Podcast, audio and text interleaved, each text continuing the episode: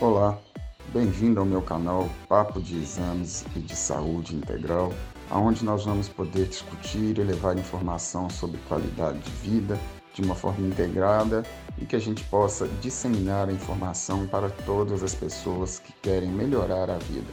Meu nome é João Ricardo, eu sou responsável pelo Laboratório João Paulo, mentor em saúde integral, qualidade de vida psicanalista, entre outras formações, na qual o meu intuito é levar a informação para que você tenha uma vida melhor.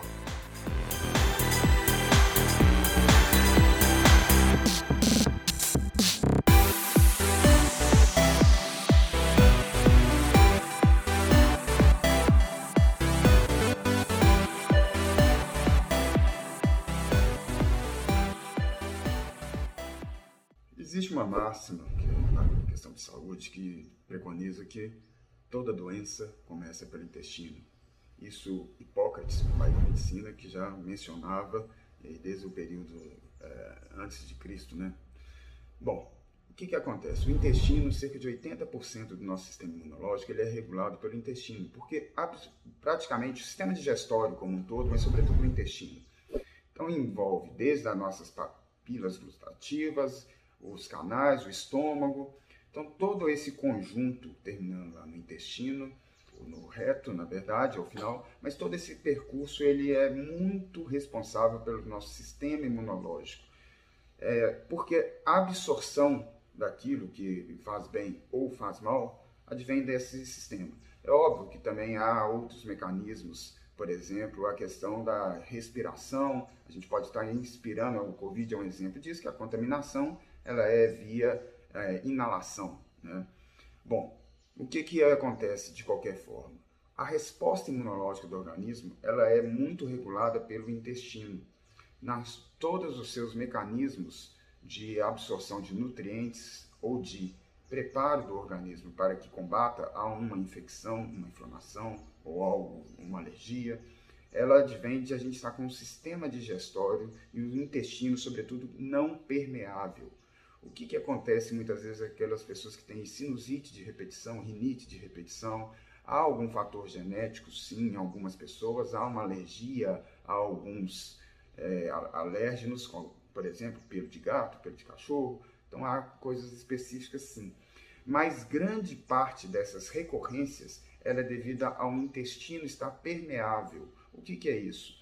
Quando a gente digere alguns alimentos, sobretudo industrializados, açúcares, glúten, é, lácteos, a gente gera uma inflamação intestinal e o intestino, as células epiteliais do intestino, elas possuem uma característica de que permitir passar nutrientes e travar que não seja, não atinja a corrente sanguínea toxinas.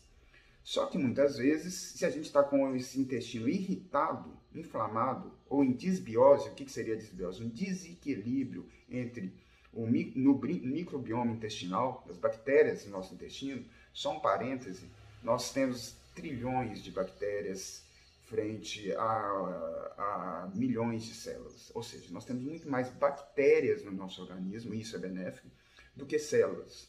Porque é uma simbiose que tem que acontecer.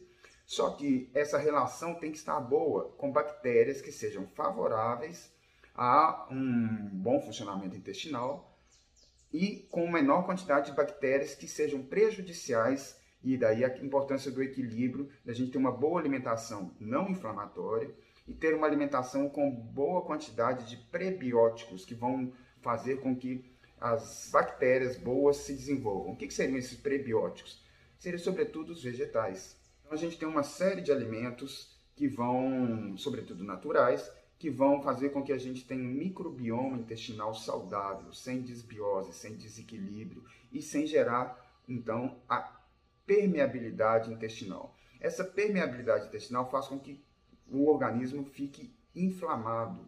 Eles façam com que acione constantemente o nosso sistema imunológico, os macrófagos começando a identificar que há algum um organismo estranho, por exemplo, atingiu a corrente sanguínea alguma toxina. O glúten é uma molécula muito grande para poder ser digerida, então ele acaba gerando essa irritação intestinal. Essa irritação aciona o sistema imunológico Então, nós estamos constantemente com o sistema imunológico em atuação, os macrófagos, e aí aumentando a permeabilidade intestinal. Esse aumento da permeabilidade intestinal vai resultar com que a gente esteja o tempo inteiro inflamado, infeccionado, sujeito a alergias, sujeito a toxinas entrarem no nosso organismo.